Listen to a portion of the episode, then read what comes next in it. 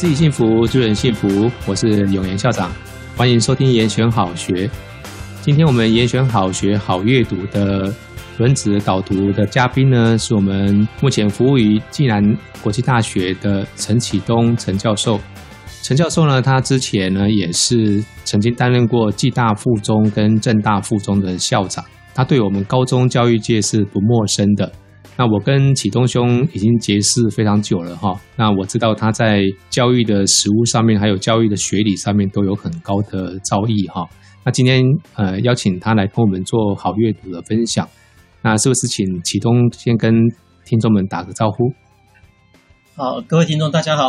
我是陈启东陈陈教授。启东兄，你今天要导读的书是《超速学习》这本书，对不对？没有错，对。是啊，您为什么要选这本书跟我们听众来分享呢？好，其实选这本书的原因，就是因为我们这个呃十二年国教的新课纲哈，呃，在这个尤其高中阶段，我们弹性学习时间里面有一个很重要的一个项目叫做自主学习，我就是要学生呃怎么样去规划自己想要学习的目标，然后靠靠过自己的这些能力去把它完成。好，所以这个。哦，我觉得要要有一些方法，然后这本书刚好能够呃搭配到这这一个需求，所以我就推荐这本书。刚好我自己学校图书馆也有这本书啊，所以我知道启东要介绍这本书的时候啊，我就去把它借出来。那我也趁这个礼拜啊，我很快把它给看一遍了。那这本书的确如刚刚启启东所说的哈，我刚刚跟节目前我跟启东在聊说，诶，其实这本书好适合拿来做自主学习的指导。我记得有九个法则嘛，哈。那是不是可以请启东跟我们谈一谈超速学习原因？就是说，我们要先了解一下啊，自己要学什么，那为为什么要学？那这个蛮重要的哦。所以啊，其实超速学习就是一种很高强度的这个自主学习的一个策略哈。那所以等一下这个这个作者呢啊，是一个非常年轻的年轻人啊，叫 Scott 杨哈啊，他在他其实蛮厉害，就是他在这个三他三十来岁了哈啊，他曾经的一个。用这个方这套方法做了蛮多的这个呃实践的工作哈。他第一个啊，他用一年的时间哈，然后念念就是就是自修哈，然后读完这个 MIT 哈资讯科学的这个四年的课程。啊，他虽然他这个没有去上课，但是他也参加相关的考试哈。他考试的成绩还超超过这些 MIT 学生的百分之五十以内哈，就前百分之五十。另外，他用这个方法在一年学会了四种语言哈，包括这个西班牙语啊、葡萄牙语。啊，这个中文跟这个韩文啊，然后而且也展示给这个呃给，因为他本身也是一个这个呃开的线上课程，在教大家这个学习的方法啊。另外，他也自学学学了弹钢琴等等，所以他用应用在语言学习，应用在呃这个呃。这呃学术的学习应用在这个技能的学习，他都他这套的方法都他都亲身去体验过是成功的哈啊！他在整个的运用过程中，经过经过他归纳整理，总共有九个这个学习法则啊。那这个法则当然啊，这九个法则来讲哦，其实都有一些难度啦，都要有一些呃这个条件做得到。那当然我们呃也不希望大家不可能一下子完全达成，就是一步一步来哈。然后我们来看一下第一个法则哈。啊，第一个法则其实就就是我们在教育心理学里面常学的，叫后后设认知哈，就是等于说后设学习，就是我们自己要去学，知道自己要怎么样去学习，这个方法很重要。好，去怎么如，比如说规如何规划你的目标啊，然后如果对对你的这个学习进行一些的这个不断的这个思考啊，再来最后学习完之后来反思你的学习哈。那可能后世认知，大家如果一般人，呃，如果你没有念过教育心理学，可能你听听来讲，好像啊，大家讲很简单，学习如何学习。其实大家很容易讲的一句话就是说呀，你要认真去检视一下你自己如何知道这些你想要知道的东西，某些概念啦，某些能力啦，而且你知道自己知道什么，等于说你要去了解自己怎么知道的，那你而且自己知道知道哪一些东西。然后把它比较具体来讲，就是比如几个方面，就比如说。我们学习一个概念来讲，我真的了解这个概念吗？还有还有另外一个方式，我能够对别人来解释这个概念吗？那第三个就比如说我的目标是什么？然后我是不是需要更多的背景知识啊等等啊这一些就是啊你要怎么样去做后设学习的工作？所以你知道了自己如何学习的过程啊，决要决定你为什么来做，这就是学习。我们讲说学习动机。啊，如果没有动机的话，就像就像我们这个少年派的那一条船啊，也就是在在海海海海上海上漂流哈。你的目标很重要，就那你要有动机，啊，再决定你要做什么事情哈。然后我们可以怎么来做的话，就是说你可以开始去把你需要了解的事情作为一个记录哈，就是说你要先做一些事前的这个 study。不不是说我们马上就去做，就是先先了解一下我到底要了解哪一些事情，那哪一些是需要我记下来的，然后哪一些需要我们一直往复重复去练习的这个事项哦，那这些就是第一个原则，就是所谓的后设学习的一个概念。嗯嗯嗯，这个第一个原则叫称之为叫后设学习嘛，哈。好像也可以应用我们啊，大家都听过的所谓的黄金圈的概念来思考这个问题，是吗？嗯、对，没有错，对对，就是说我为什么要去学这个主题，然后我到底要学什么，然后我要如何去学？哈，我们现在高中有自主学习嘛？哈，第一个最重要就是要先请学生要定自主学习计划，但从作者这一个角度来看的话，呃，学习之前的。探究做一个 study 这个事情好像也蛮重要，对不对？呃，没有错，对，我们就是可能同学在这个一开始这个虚无缥缈缥缈的过程中，他自己对自己还没有很很明确的认识哈，所以他很没办法马上一下定出一个方向来。哦，这这时候可能在高一的时候，我是建议可能哦，这个老师可以做一些适当的引导。所以这个企业界有一个叫做呃 SMART 目标，这个奠定的一个方法。搭上你这个目标就有几有五大原则，你要是很明确的。第二个你要去可以衡量的。第三个就是你要评估自己能不能达成。啊，第四个最好是要有相关，这个相关就是说你要跟，比如你跟你个人有密切相关，你要个人成长了，或者是你以后你在在这个到踏踏入的这个职场，你在职场里面啊，你的这个目标能不能协助？除了自己的话，可以协协助这个组织的成长。我在家庭的话，是不是促进家庭的成长？啊，这个相关性蛮重要。啊，最后一项就是要有实现了。如果没有实现，比如说，哎，我要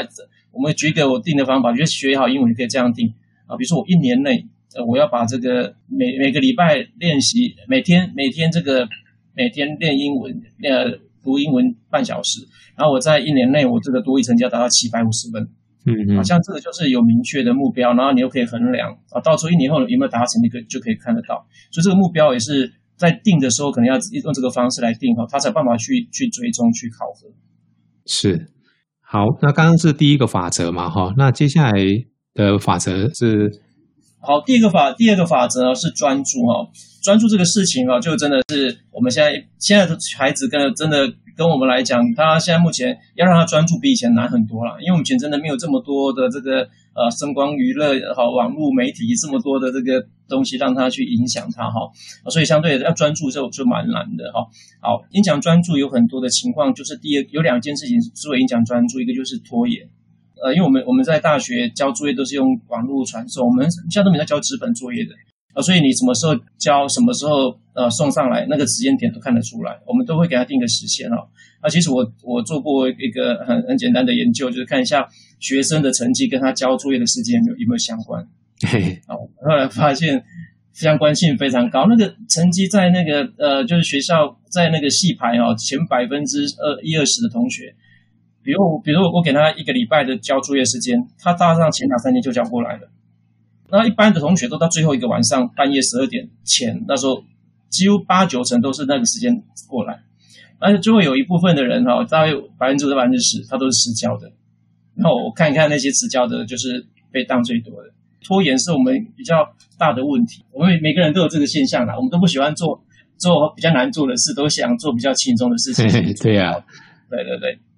那第二个是分心了哈。分心当然是环境造成的，这个没办法，因为现在现在我们有手机、有有电脑、有有各种的媒体、各种的这个啊、事情在在做分心哈。好，然后像这个分心的状况，其实每个人又有一些学习状态，有两种，一种一种叫场地独立，就是他场地场地依赖哈。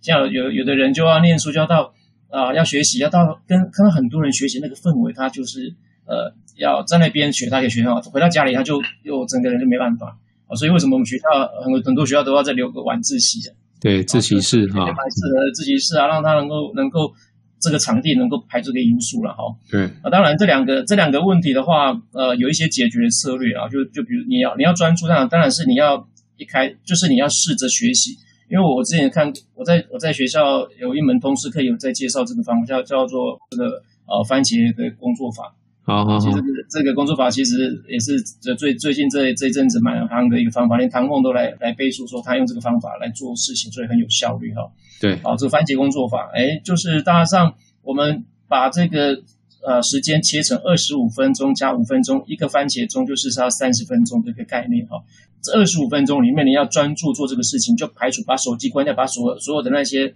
啊、呃、那些事情杂事都排除掉，好。那网络也都不看，那就专注做这个事情。至少要让你自己二十五分钟的专注，然后五分钟的休息。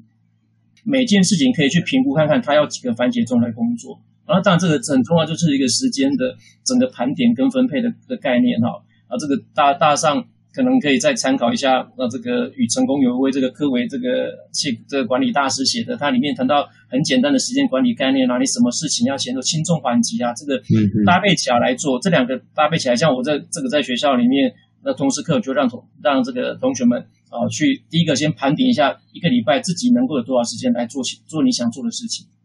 然后之后我们再来做一个。这个时间事情的种类，这个是事情轻重缓急的分分分配，然后再把这个时间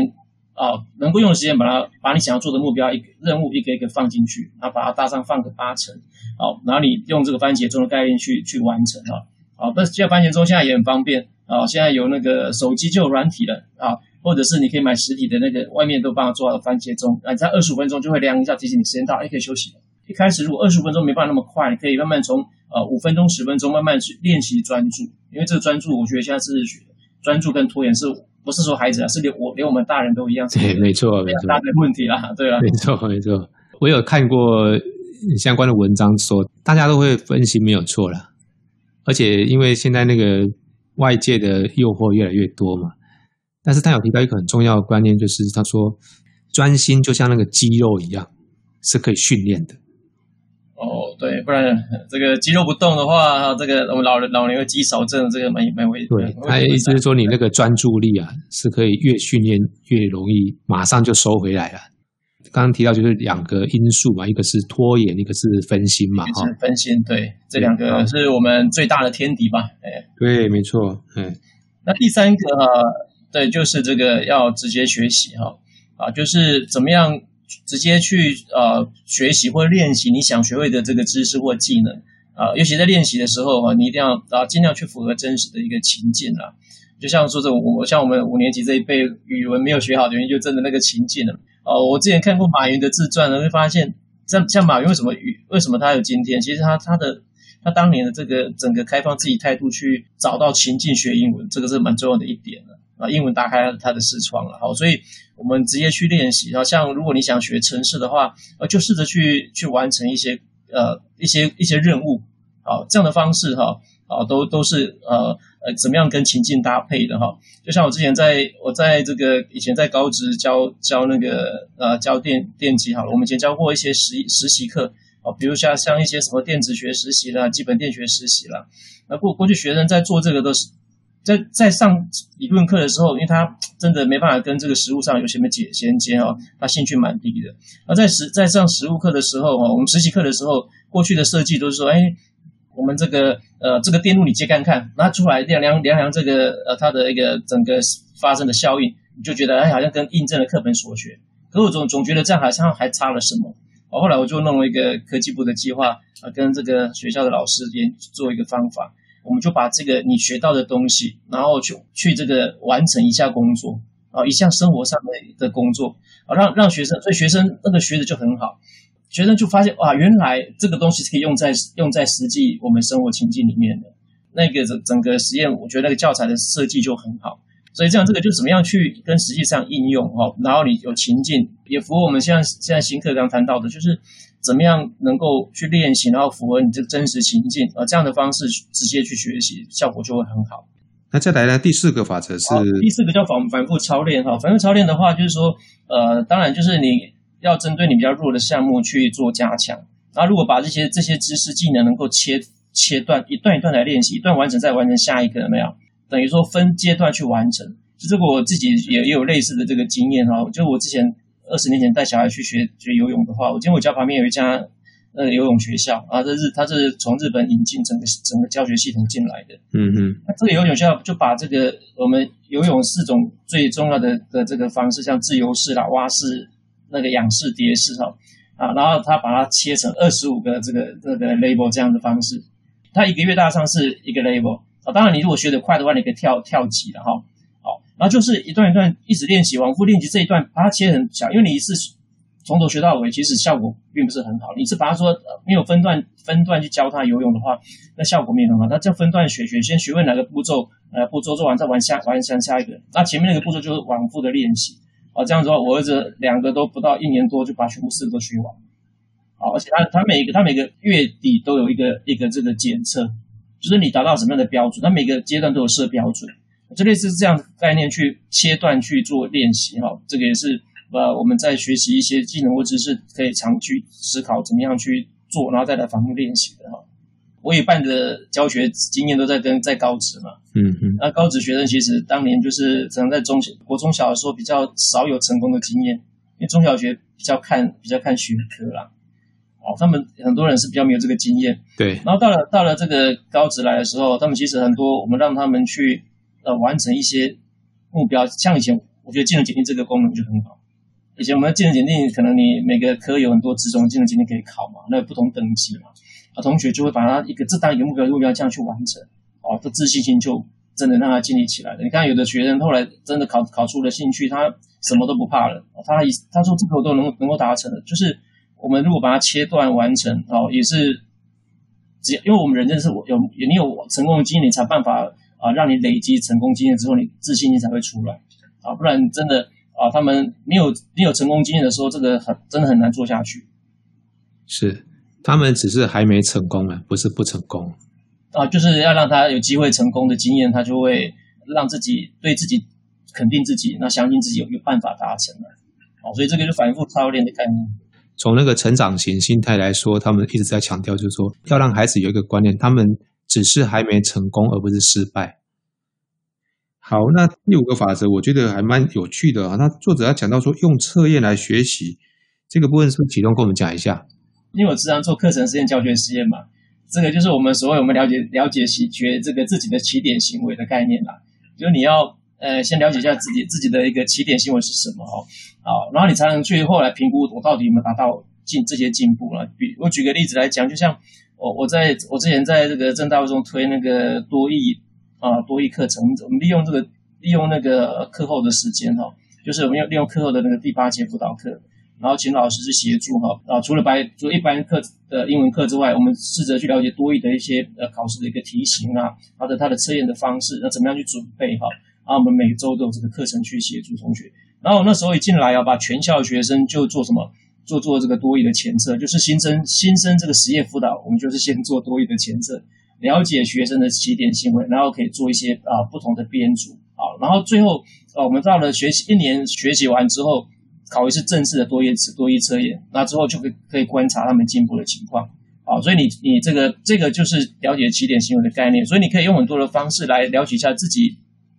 啊，自己怎么样达到这个方法哈？那当然，这个练习你怎么样去提取这个记忆？除了了解自己的这个呃起点行为之外哈，啊，另外的一个也是我们以前常有的，我不知道永言校长有没有这个经验？我们以前有买买一个那那个类似记忆卡，或是那种呃呃所谓的那个快闪记忆卡。以前而且我知道我们在念书的时候，我都有那个买那个卡片哦，有那个颜色的卡片，这个正反面嘛。然后像正面，我们就可以写一些问题，像后面写答案。那我们看问题去去去。回答答案或者写重点了。以前我以前我那时候那时候写了好多那个黄色、黄色、绿色、粉色，我买了一堆，然后写重点那时候，然后来自己再做再做这个验证哦，去去把自己记忆能够能够提取出来哦。啊，再来第二个就是自由的这个回想法，那就是这个就是说有时候像我们去去这个听演讲的概念都一样，回回去的话你要做一些心得概要。哎，我这这次学到了什么？我这次听到了什么？啊，我们学习的时候或听听完的时候，哎，我们把。回想一下自己能够记得多少，写一些出来啊，这个就是自由回想法啊。另外一个就叫做这个试题的这个问答法哈，就是我们过去的笔记可能都写重点啊，也可以思考说笔把这个写笔记的方式改成写疑问句方式，然后再去写答案啊。那答案的话，你可以附注哪去哪里找得到这些答案哦。这个像我看我小孩在念书，他们学校很多科目用共笔的方式，很多就是类似这个方式写出问题，然后下面一些资讯的整理之后，就是啊我补充的资讯，我什么地方可以达到哈。好，那最后一项可能就是可以自己创造一些挑战，就是呃在呃我们学到的东西之后。那也可以试着去自自己设一些挑战的关卡，来去去这个运用啊，怎么样去解决这些任务哈？啊，这个都是怎么样去提取记忆的一个方式哈。大上要介绍这几种。是。那其实刚才第五个跟第六个其实有有类似，第六个就是回馈了，就是我大上呃就是要怎么样去取得很多资讯，然后啊让我们来做一个修正的一个参考哈。呃，我自己自己以前 在在后来在教在带孩子念书的时候，就发现。以前我就从小教他们，就是你回来这关机，你你错了哪些？那些考试小考几分，我是没有很在乎了。就是你那些错的，你有没有把它弄弄弄起，把它把它再搞懂？你把那些错误的搞懂之后，然后你即使到最后啊、每个段考之前，像我儿子段考之前，他们说就看一看以前以前那个小考卷有没有有没有把它啊、没有把它丢掉，把它整理起来，然后错的我再把它把它那些就是我可能印象比较模模糊的地方，再做一一个加强。哦，所以那个叫很多。很多的回馈的方式了哈，好，然后这个回馈方式大上有三个三种回馈方式，一一种一种叫结果结果型回馈哈，那结果型回馈就是说，你要去评估看看你到底比较简单一句话就是你有没有是答对还是答错，是错了吗？然后就是问题的话就是错了吗？好，他告诉你整体达标的这个呃状况跟评价哈。第二个叫资资讯性回馈，资讯型回馈就是说告诉你哪里哪里错了，好，我们要知道自己错在哪里。那第一个就是 A yes no，第二个就是要告诉你。错在什么地方？啊，第三个就是更更进一步的叫改正型回馈啊，这个有时候就是要需需要再需求外部的协助了啊。除了错误之外，我们要能够呃有有人说明，帮协助你，能够说明一些做法，知道哪里错了，然后要怎么样去改啊，甚至帮你做一些示范。好，所以其实这个老师，我们觉得，我觉得老师角色这边啊，如果有个有一个你可以找到一一个呃朋友还有老师可以帮你做这个事情啊啊，给你的回馈啊，其实。呃，帮你能够指引出来也是很好。那当然自自己能够去去这个呃涉猎的话，自己能够去设定不同的回馈方式也是可以的哈。大上就是寻求会得到越多的资讯，不要我们有时候怕别别人指出错误，其实给你很多的意见，其实蛮好的啦。对，法则六哈，就是要就是收到外界的回馈嘛哈。对对对。那我我觉得跟那个法则四，法则四是说你要去反复操练嘛，但是它又。特别强调说，你要去针对你的最大的弱点去反复操练。对对对，所以我觉得这个弱点呢，基本上当然自己也可以去发现弱点了。但是我觉得，如果旁边有一个好的老师或者是同才，然后他可以帮你去挑出你的问题点的话，我觉得这个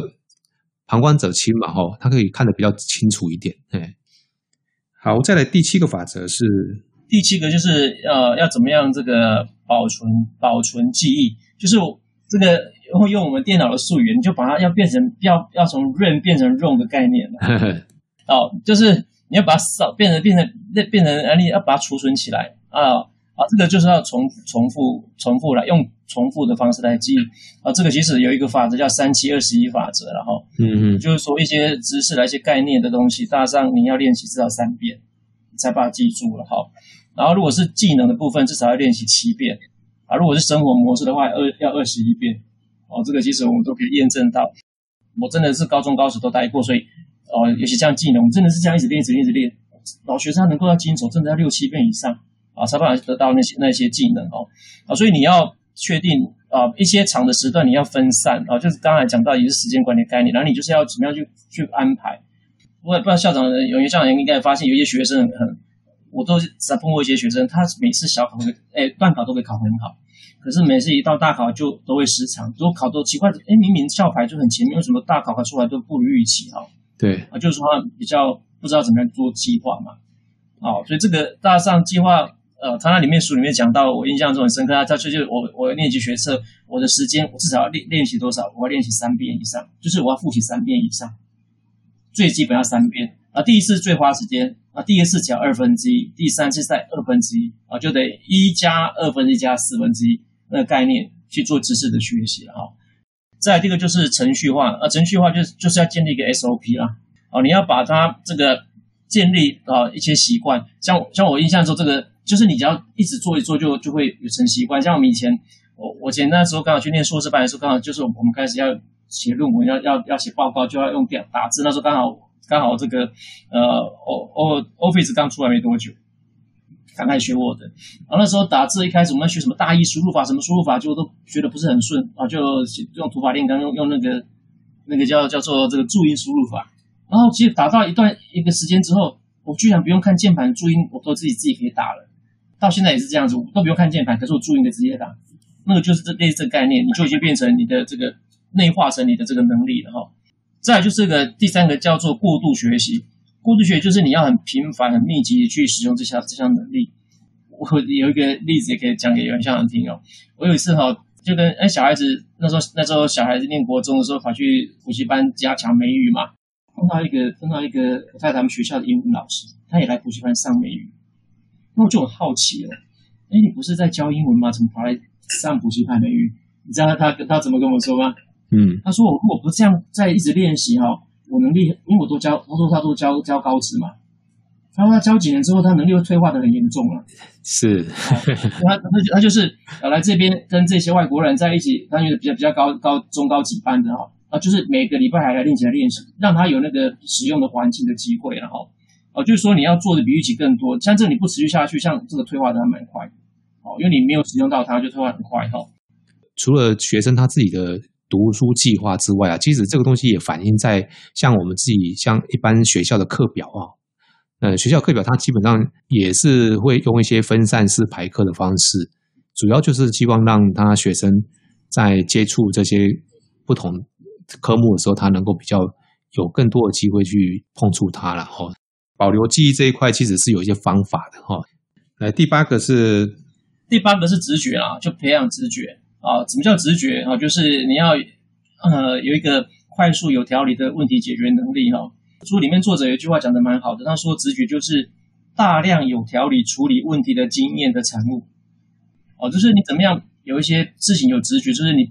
呃只要你不要去放弃一些困难问题，然后自己去思考去解决过，你那就是你内化得到的一个经验哈。啊，所以直觉蛮重要的。所以所以说怎么样让自己能够。呃，在学习过程中进入这个心流状态，根据这个心流经验也是前一阵子蛮夯的一个一个新的名词嘛，就是怎么样做让你呃这个做的过程中很愉悦，而且会专注的那种心理感受了哈，啊，这个你就会做做好自我的控制，你有兴趣，然后然后你就会专注去做，甚至你可以做自自我什么自律、自我控制也做得很好，啊，就这个直觉是是蛮重要的。如果说你有呃这个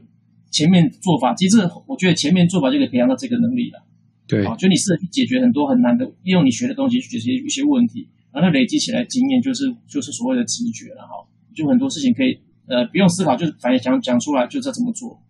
对，这个这个法则直觉哈，听起来是一开始看的时候哈，可能会有一点抽象了。网络上有一则一个故事嘛，就是说那个有一个老师傅啊，退休之后又被请回来排除那个机器的问题嘛哈。然后他就看了一看之后，他就在那个某一个地方用圈用那个粉笔圈起来，说就是这里，啊，然后然后那个费用就是收很高嘛，哈。那你说，他为什么可以收这么高？他就是他值得嘛，哎，啊，你问说他为什么知道？他就是知道啊，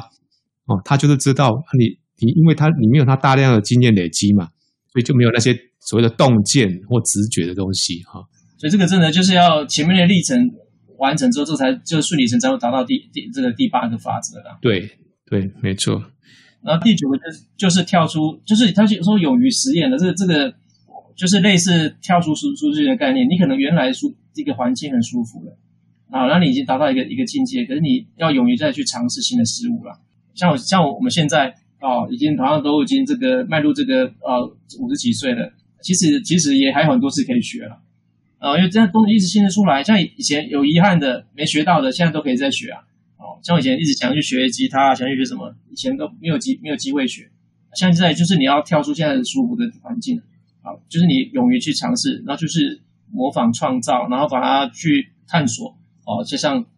我的确真的有几个好好几个想学的，可是还没下定目标，就希望能够踏出这个舒适圈。是，好，那。启动是不是再总结一下我们这九个法则，再给听众再了解一下？是，其实这九个也没有说一定有一定很明确的顺序性的哈。对对，没有啦，但是大大上大上就是呃，在做你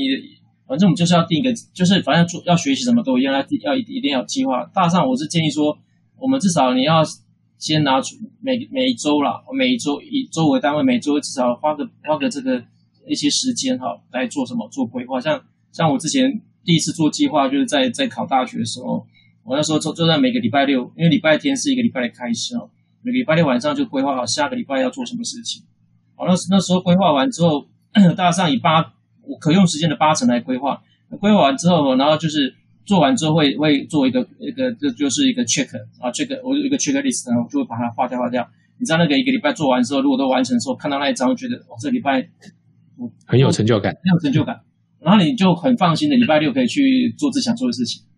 对，好，就变成说呃，其实就是。牵涉起来就是你还是要有一个计划。那这这本书后面有谈到说，你要怎么样去完成这个计划哈？好，大大上以这个法则很重要，还是要去去设定计划，然后去执行计划，再去检视你的成果好。然后之后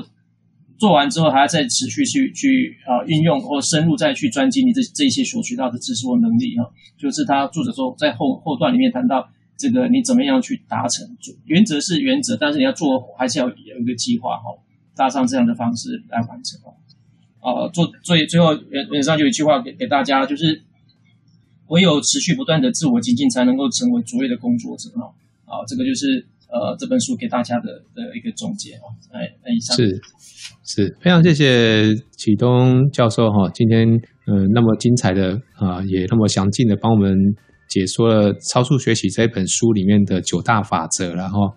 呃，我我想，因为我们大家都是教育实务工作者哦，所以在读到这个九个法则的时候呢，都会跟我们原本自己的学习经验，还有我们的学校的经验，甚至一些行政上面的经验去做一些连结哈。我想，这个每一本书大家看的时候，都会有一些不同的一些的触发了哈。再次谢谢我们启东教授今天在周日哈，我们特别拨空来跟我们导读这本书。那谢谢启东教授。好，谢谢永元校长，谢谢大家，谢谢听众。好，我们研学好学，下次见，谢谢各位。好，拜拜，拜拜。